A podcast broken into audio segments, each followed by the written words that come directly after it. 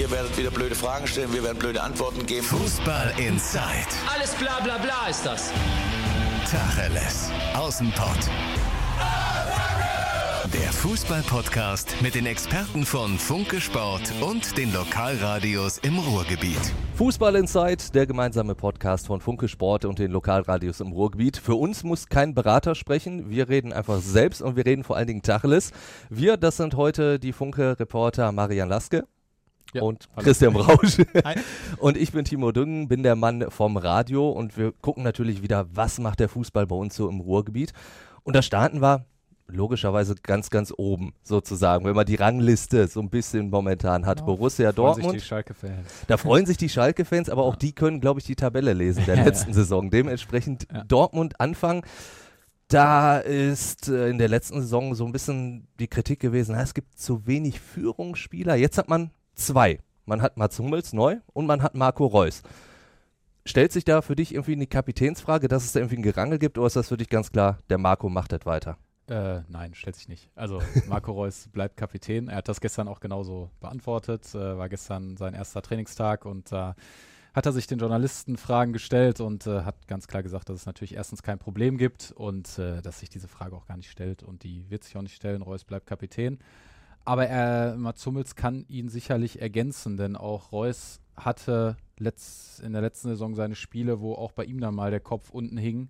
Derby Wenn- zum Beispiel war für mich so, so ein klassisches Derby war Beispiel, sicherlich wo nicht er- sein, sein bestes Spiel, aber für mich auch symptomatisch zum Beispiel die 0 zu 5 Niederlage in München, wo er sicherlich jetzt auch nicht der Typ war, der dann da äh, vorangegangen ist, auch wenn es in seiner Position und alles drum und dran schwierig war. Es ist natürlich dann auch immer leicht gesagt von außen. Trotzdem war er da jetzt auch nicht der Typ, wo du das Gefühl hattest, yo, der stemmt sich gerade gegen dieses Debakel.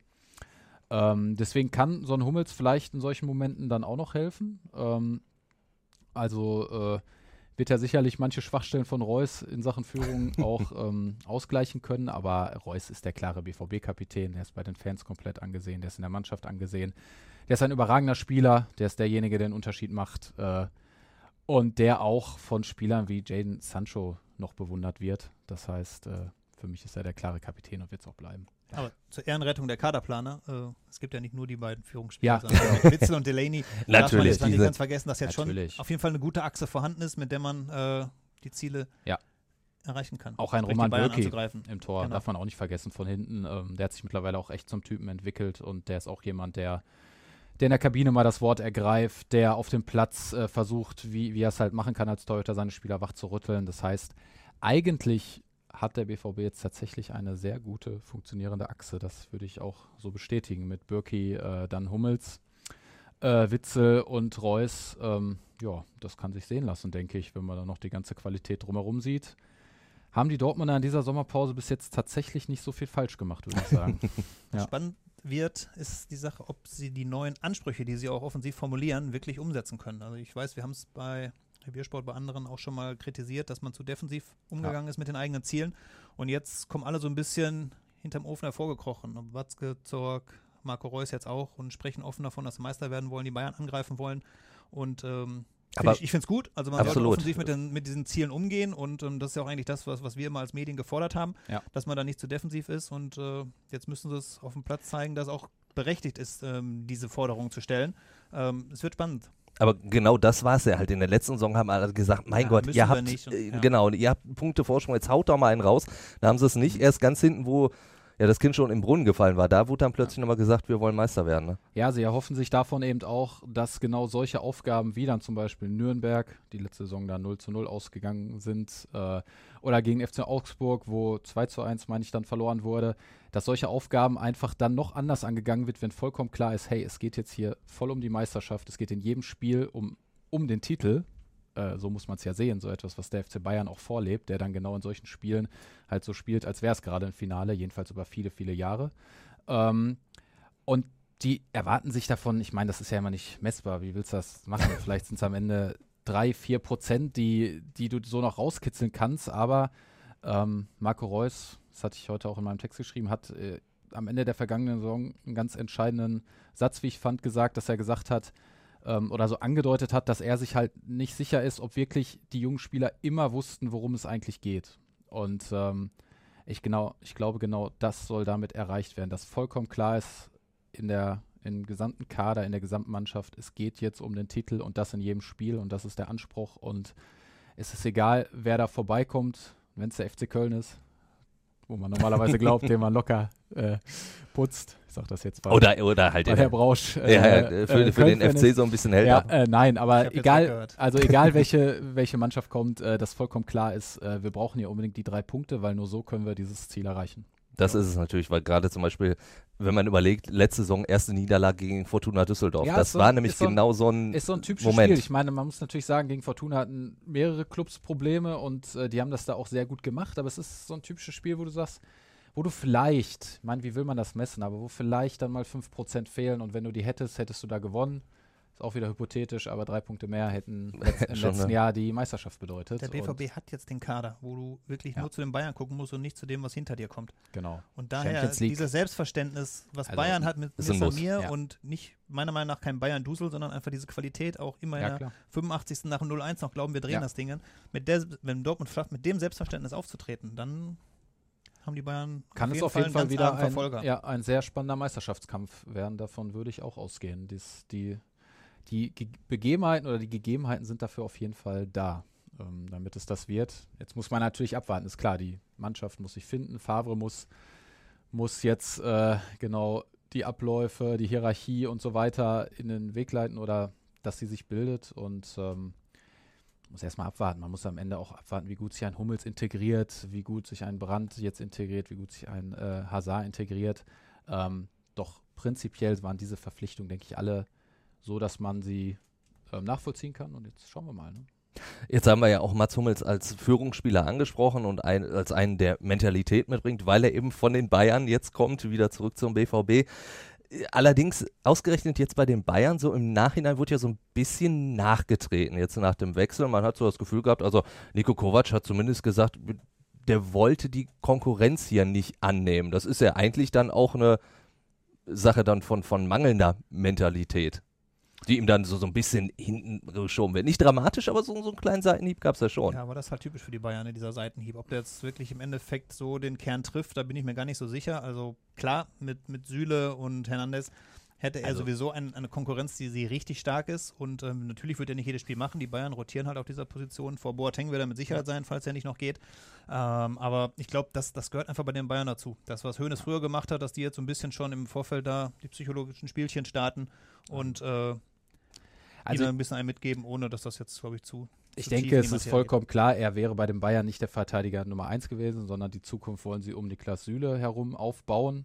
Nico Kovac hat ihn auch nicht geschätzt. Das ging ja damals schon los mit dieser mit diesem Spruch äh, im Pokalfinale, als er noch mit Frankfurt äh, gegen Bayern gespielt hat und immer gesagt Ja. hat, ihr müsst über Hummels spielen, der ist zu langsam. Und das wurde ja damals so mehr oder weniger durchgestochen und das kam ja dann auch, auch bei einem Hummels an und sowas merkt er sich natürlich. Ist auch ein sehr stolzer Typ. Ähm, und ich fand es jetzt aus Bayern-Sicht, muss ich halt auch sagen, auch gar nicht so verkehrt, dass du versuchst, ähm, in der Innenverteidigung eine, eine neue Ebene zu finden und auch versuchst, irgendwie in die Zukunft, die Zukunft einzuleiten und deswegen auch an Hummels und Boateng so langsam vorbeiplanst. Also ich fand das Ich meine, macht der Bundestrainer genauso, ne? Also, Genau, ich fand das prinzipiell auch nicht verkehrt. Und äh, das ist natürlich auch ein Kritikpunkt, die sich die Dortmunder natürlich auch anhören müssen. Sie holen mit Hummels eben auch natürlich keinen, der jetzt unbedingt noch eine Ära prägt, aber der dich vielleicht, der dir vielleicht in nächsten und in den nächsten zwei Jahren noch vielleicht dann genau diese zwei, drei Prozent, diese zwei, drei Prozent geben kann, die dir jetzt momentan fehlen. Ähm, Weil du die Jungen, die, der, die die Bayern da haben, ja auch hast im Kader, die jetzt an der Seite von Hummels. Ja, genau. Andererseits nimmst du denen sollen. natürlich auch einen Platz weg. Ne? Man, muss es, man muss es halt auch so sagen. Also ich meine, Akanji, Sagadu, äh, Diallo haben in manchen Partien auf jeden Fall angedeutet, dass sie auch das Zeug haben, wirklich herausragende Innenverteidiger zu werden. Hatten aber eben auch ihre Schwachstellen, muss man ja auch sagen, und auch immer mal wieder ihre Patzer. Ähm, so einen Platz nimmst du natürlich auch weg, aber man merkt halt daran, und das ist vielleicht auch das Positive, dass die Dortmunder halt definitiv angreifen wollen, sich ganz klar überlegt haben, was brauchen wir und jetzt nicht nur perspektivisch gedacht haben, wir holen einen Spieler, den wir aufbauen, vielleicht irgendwann verkaufen, sondern in dieser Sommerpause ging es ganz klar darum, wir wollen ein Team formen, was Titel gewinnen kann und das vielleicht im nächsten oder im, in zwei Jahren und kein nicht nur Perspektive hat. Ich meine, die haben sie sowieso auch im Kader. Und ähm, die Herangehensweise finde ich eigentlich erstmal gut, aber sie ist auch eine neue und ähm, ich, ich finde es spannend. Ähm, ja, und die Bayern, klar, die werden sich vielleicht irgendwann nochmal denken, ach, hätten wir jetzt noch einen Hummels in der Reserve, jetzt wo. Vor allem, sie werden sie Boateng auch noch abgeben. Ich meine, dann genau, wird es schon werden sie eng, sich, ja. vielleicht werden sie sich da ihn dann manchmal auch vermissen, weil das muss man halt auch sagen, wenn du so einen, und selbst wenn du ihn auf der Bank hast, er macht dich sicherlich nicht schlechter. Jetzt hast du aber auch gesagt, äh, Mats Hummels nimmt natürlich in der Innenverteidigung wahrscheinlich dem einen oder anderen Platz weg. Sagadu, Diallo. Sind das Spieler, die du trotzdem auf jeden Fall halten würdest? Ja. Weil sie einfach die Qualität ja eigentlich haben und vor allen Dingen Ja. auch das Alter, sich weiterzuentwickeln? Sagadu hat die Qualität, Diallo hat die Qualität, Akanji hat auch die Qualität. Äh, ich würde sie unbedingt halten, zumal man alle drei eigentlich auch mal auf der Außenverteidigerposition einsetzen kann, was ja auch ein großer, großes Fund ist, ähm, wenn du die zumindest in der Reserve hast. Ömer Toprak ist klar, die Zeit ist vorbei, der wird jetzt keine große Rolle mehr spielen und den wollen sie natürlich auch abgeben. Muss sich aber auch erstmal jemand finden. Ähm, aber ich würde die drei auf jeden Fall halten und ich finde auch, dass wirklich alle drei äh, angedeutet haben, äh, dass sie eine Menge Klasse mitbringen und auch noch sich deutlich äh, besser entwickeln können. Ja. Aber immer ist über dieses Wort von angedeutet haben. Ne? Und deshalb macht die Hummels Ja. Verpflichtung einfach so Verpflichtung so einen Sinn.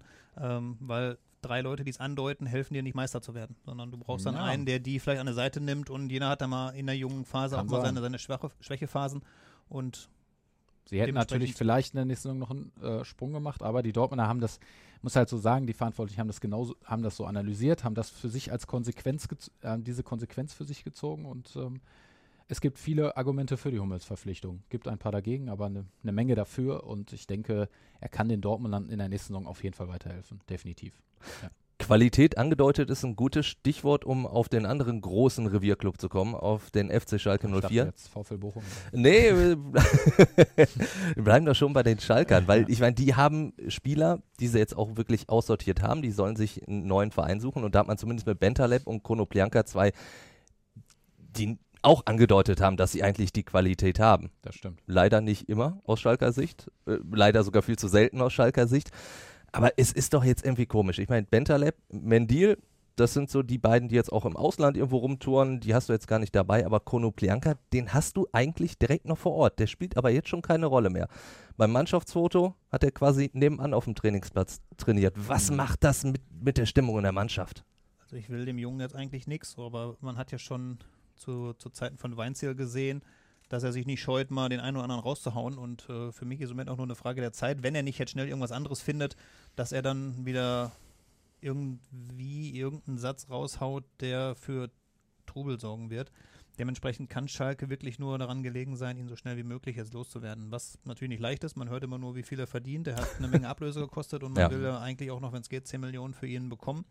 Äh, das wird schwierig, aber ich weiß jetzt nicht, wie es ganz detailliert um die Schalker Finanzen aussieht, aber man sollte lieber ein, zwei Millionen weniger einnehmen und dafür ihn schnell äh, vom Platz bekommen, denn ich bin mir relativ sicher, dass der irgendwann irgendwo ein Interview geben wird, wo wieder mal ein Bäumchen platzt oder so und äh, das kann man dann vermeiden. Die Gefahr ist natürlich bei Bentaleb auch, allerdings wahrscheinlich dann ein Medium, was jetzt nicht ganz so bekannt hier ist, vielleicht. Ja, die, ich, die ja. werden, wenn sie vom Afrika Cup kommen, sowieso auch dann wieder auf der Matte stehen. So. Und je mehr faule Äpfel du da im, im Kader hast, mit denen du sportlich nicht mehr planst, desto schwieriger wird das Ganze. Der Platz wird voller und also wenn sie nicht irgendwo in der Trainingsgruppe B auf einmal auflaufen müssen. Ja. Und äh, da haben die noch einige Aufgaben bis zum 2. September vor sich. Mhm. Vielleicht noch ein bisschen länger, falls sie in ganz exotische Ligen wechseln, ähm, um die Spieler zwingend wegzubekommen. Ich denke, Schalke wird auch in dieser Sommerpause analysiert haben, wo die Probleme lagen für eine sehr schlechte Saison in der Ver also vergangene sehr schlechte Saison. Und ähm, ja, wenn das dann halt die Konsequenzen daraus sind und du merkst, mit einem Konopianka kommst du nicht mehr weiter und auch der neue Trainer unterstützt diesen Plan. Er hätte jetzt ja auch sagen können, nee, ich finde den super, ich habe den beobachtet, ich glaube, ich kriege den hin. Hat er scheinbar nicht. Dann ist es vielleicht auch gut, direkt die Reißleine zu ziehen, die ja momentan eine sehr teure Reißleine ist. Ne? Er ist einer der Topverdiener und äh, du versuchst noch nicht mal ihn einzubauen. Aber wenn das für dich die Konsequenz ist, dass er dir jetzt beim Neuanfang eher schadet, sogar so sehr schadet, dass es ein Problem ist, wenn er mit in deinem mittrainiert, äh, mit in deinem Kader irgendwie äh, eine Rolle spielt, dann finde ich es zumindest konsequent und richtig. Und klar, es wird schwierig, ihn loszuwerden, weil er halt ein sehr gutes Gehalt hat. Äh, die Dortmunder haben so was ähnliches übrigens gerade auch mit André Schürrle. Also, Der, der, Der- sogar noch ein paar der- Euro mehr verdient. Genau, der, der noch ein paar Euro mehr verdient und dann merkst du halt auch, ich meine, warum, klar, so ein Spieler will spielen, aber der will jetzt halt auch nicht freiwillig auf eine Menge Geld verzichten und warum Logisch. jetzt, warum soll so ein Spieler jetzt sagen, äh, ja klar, ich nehme jetzt hier ein Angebot, wo ich irgendwie nur noch die Hälfte verdiene. Er hat's ja, er würde das, er kriegt das Geld ja garantiert. Dann kann Genau, er es sich halt ist ja auch sein gutes Recht, vielleicht- indem er den Vertrag unterschrieben genau. hat damals. Und man sieht dann halt auch oft, oft werden solche Spieler verliehen, weil sie so irgendwie, irgendwie so das Gehalt gehalten wird. Dann teilt man sich das mit dem anderen Verein, wie auch immer dann der Deal, Deal ist. Ähm, aber klar, so die wollen jetzt ja auch nichts verschenken. Die müssen jetzt einem großen, reichen Club jetzt auch kein Geld schenken, so gesehen. Ähm, mal schauen. Aber trotzdem, auch wenn, wenn Dortmund jetzt mit, mit Schürle einen ähnlichen Fall hat, man hat ja schon das Gefühl, bei Schalke kommt das relativ häufig vor. Du hast immer wieder Spieler, die du eigentlich aussortierst, die du aber nicht los wirst. Du hast damals Albert Streit gehabt, du hast Sidney Sam gehabt, du hast in abgeschwächter Form die Santo halt gehabt. Wie kann das? Ist das einfach so eine Fehlplanung auf Schalke immer oder? Ja, zumindest hast du dann den falschen Leuten einen zu dicken Vertrag gegeben, der zu lange läuft. Also, wenn du dann noch guckst, wer alles ablösefrei gegangen ist, hättest du Ja. vielleicht lieber denen einen sehr dicken Vertrag anbieten sollen, damit du für die noch Ablöse kriegst. Mein ist von außen halt auch immer leicht gesagt. Man war jetzt bei den Verhandlungen nicht dabei. Äh, sie werden sich bei all diesen Transfers was gedacht haben. Dortmund hat sich das damals auch mit Schöle gedacht. Ähm, aber klar, wenn dann so ein Transfer schief geht und bei Schalke hat man tatsächlich das Gefühl, kommt das irgendwie häufiger vor, ähm, dann ha hast du diese Spieler halt erstmal mit ihrem dicken Vertrag da und musst sie dann halt erstmal loswerden. Und das ist dann natürlich dementsprechend schwierig. Ja. Schalke hat ja damals mit Di Santo und Sam Leuten einen Vertrag gegeben, die, korrigiere mich, relativ kurze Zeit relativ gute Leistung gebracht haben. Gerade, gerade die Und, Santo ähm, auch, ne? die dann- glaube ich, nur ein Jahr. Kurzen Stern am Himmel waren und dementsprechend auf einmal die also Angebote Sam hat, glaube ich, nie auf Schalke so wirklich funktioniert, wenn ich Nee, mich so nee, nee, aber so erinnere. so auch gerne. vorher war er Vorher, wirklich Vorher. stark. Weil Ja. Obwohl er jetzt auch genau. danach nicht mehr funktioniert hat. Ne? Selbst in Bochum ist er Ja. jetzt nicht mehr dabei und hat da nicht die tragende Rolle gespielt. Aber man muss leider schlicht und ergreifend sagen, jetzt am 30.06. ist die Ära Heidel ausgelaufen, ähm, dass er schon relativ häufig daneben gelegen hat. Das stimmt. Jetzt kann man auf der einen Seite sagen, Spieler, die zu kurz vielleicht gut gespielt haben, hat man zu hoch honoriert. Auf der anderen Seite fragt man sich dann aber auch, wenn Spieler vorher so gut waren, warum funktionieren die auf Schalke nicht in, in dieser Regelmäßigkeit? Ähm, ja, Frage schwer zu beantworten. Also wahrscheinlich irgendwas am Innenleben, was vielleicht nicht ganz perfekt funktioniert. Ich glaube nicht, dass es reiner Zufall permanent ist. Ähm, was aber das Problem noch zu Dortmund ist, Dortmund kann sich das mit dem Schöder leisten. Also da, die müssen ihn jetzt nicht abgeben, sondern die würden wahrscheinlich jetzt keinen Minus machen nach der, nach der Saison, wenn sie den so behalten. Schalke muss halt Spieler abgeben, um eventuell auch noch was Neues machen zu müssen. Jetzt haben sie Kabak schon geholt und äh, Rahman. 15 Millionen Rahman Auch nochmal kostet auch 10. noch mal Also. einiges. Also dementsprechend werden die relativ wenig machen können, wenn sie die anderen jetzt nicht Mhm. zügig loswerden, weil wenn du spät los wirst, hast du auch wenig Möglichkeiten dann noch zu reagieren. Ähm, also da sind die Gemengelagen schon sehr anders bei beiden Vereinen. Ja, vor allen Dingen, weil äh, der Mann, der noch kommen soll auf Schalke, der zumindest im Gespräch ist mit Gosens als Linksverteidiger, der kostet ja auch Ablöse, weil ich meine, die Italiener wollen den auch nicht einfach abgeben. Die spielen Champions League. Die wollen natürlich einen Stammspieler nicht abgeben. Wollte der MSV eigentlich auch nicht nach dem Abstieg in die dritte Liga. Allerdings äh, ist dann eigentlich der komplette Kader gegangen. Ja, haben wir da schon mehrmals drüber gesprochen, vor allen Dingen Christian, wir beide. Wir haben auch immer gesagt, Mensch, beim MSV, die haben jetzt viele Leute geholt, aus den Regionalligen, aus der eigenen Jugend Leute hochgezogen. Und wir haben aber immer gesagt, es muss jetzt mal so ein Spieler mit Signalwirkung her. Den hat Ivo Grilic dann aber letztlich dann doch präsentiert und war da auch verdammt stolz drauf. Mit Marvin Comper. Ja, Ja. Ähm, wenn man böse ist, kann man sagen, du hast auch angedeutet, er hat wenig gespielt zuletzt, ist schon 34. Ähm, Einmal im Pokal durfte aber- ran für Celtic, ja. Andererseits darf man auch nicht dann so, einen, so, so einen Transfer jetzt schlecht reden, wenn man vorher gesagt hat, man braucht mal einen Spieler mit Signalwirkung und du kriegst eben nicht jeden x-beliebigen Spieler für einen überschaubaren Preis für die dritte Liga. Daher ist das schon ein Name, der auf jeden Fall eine Außenwirkung hat, eine Signalwirkung hat. Er wird viele junge Leute führen können, er wird vielen jungen Leuten Druck nehmen können und äh, alles auf sich ziehen. Äh, wenn er fit ist, ich habe nichts anderes gehört. Er macht jetzt die Vorbereitung mit, auch wenn sie nächste Woche schon starten. Ähm, Da könnte es höchstens sein, dass er halt noch überhaupt nicht eingespielt ist, aber das ist beim MSV, glaube ich, Ich glaube, bei 20 Zugängen sowieso schwer, dass die Mannschaft Richtig. eingespielt an den Start geht. Ähm, aber das ist schon mal so ein Transfer, wo, man, wo der aufhorchen lässt. Wobei ich trotzdem glaube, dass die Gesamtstruktur des Kaders am Ende trotzdem nicht reichen wird, um wieder aufzusteigen. Auch nicht um oben mitzuspielen. Das ist ja das offizielle Saisonziel. Ich meine, ich habe da auch meine großen Zweifel, weil halt komplett neu zusammengewürfelt, nur Leute aus unteren Ligen, mal abgesehen von Marvin Comper. Gefühlt spielst du in der dritten Liga, wenn du einigermaßen eine Rolle spielst, lange oben mit. Weil die dritte Ja. Liga ist, glaube ich, mit die ausgeglichenste Liga, die es überhaupt gibt in Deutschland. Definitiv. Und wenn man da mit 10, 12 Niederlagen steigt man oft noch auf. Dementsprechend glaube ich schon, dass der MSV oben mitspielen wird, weil gefühlt ist bis Platz 8 immer alles noch im Aufstiegskampf bis fünf Runden vor Schluss. Das werden sie, glaube ich, schaffen, aber für ganz oben wird es nicht reichen. Ein Saisonziel oben mitspielen hat äh, Wattenscheid 09 in der vierten Liga definitiv nicht. Nee. Da, da muss es darum gehen, äh, ja, eigentlich die Existenz zu wahren. Da hilft jetzt am Sonntag der große FC Schalke 04 so ein bisschen mit. Es gibt ein Retterspiel, die Einnahmen sind da natürlich dann für Wattenscheid. Generell aber, wie, wie schätzt du die finanzielle Lage da ein? Ja, ich glaube, das Schlimme ist, dass wir gefühlt alle paar Wochen über dieses Thema reden oder reden müssen und es sich im Endeffekt nichts ändert. Ähm, Wattenscheid wird Geldprobleme haben. Die werden sie in, in, in, naher Zukunft noch haben, denn dieser große Sponsor, den man braucht, der ist nicht da. Viele Kleinsponsoren, die es in der Summe ausgleichen können, sind auch nicht da.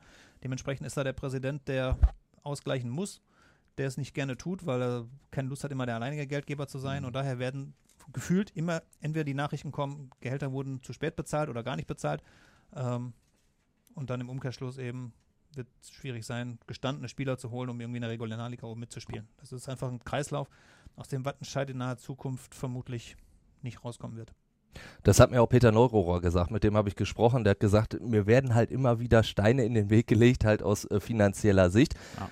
Das komplette Gespräch gibt es die Tage auch noch hier ja. bei uns im Podcast Fußball Inside. Allerdings jetzt 14 äh, Spieler äh, hat Wattenscheid jetzt gerade mal. Da geht es ja jetzt auch bald los. Klar, jetzt nicht nächste Woche, aber übernächste Woche. Wie gehst du da in so eine Saison? Es ist schwierig. Faratoko hat in den letzten Jahren bewiesen, dass er immer wieder aus wenig viel machen kann. Hatte allerdings, glaube ich, da ein paar mehr Spieler zur Verfügung. Jetzt hatten sie gestern einen Test gegen einen Essener A-Kreisligisten, haben relativ klar gewonnen, hat man aber auch nur gut durchwechseln können, weil sie sieben Testspieler dabei hatten, von denen wahrscheinlich der ein oder andere jetzt in Kürze verpflichtet wird. Aber trotzdem ja. ist natürlich zehn Tage vom, vom Saisonstart mit 14 Mann da zu stehen, ist schon Hanebüchen eigentlich. Ne? Und zeigt nur, dass das, was vor ein paar Wochen gesagt wurde, die nächsten beiden Jahre sind durchfinanziert bei der SG Wattenscheid, dass das äh, nicht stimmt und dass man da wirklich von der Hand in den Mund lebt. Was natürlich wirklich schade ist, so ein, so ein Traditionsclub, dass der so vor die Hunde geht drücken wir der SG Wattenscheid 09 einfach nur ganz, ganz doll die Daumen, dass es irgendwie wieder bergauf geht. Dass den 18er Kader haben.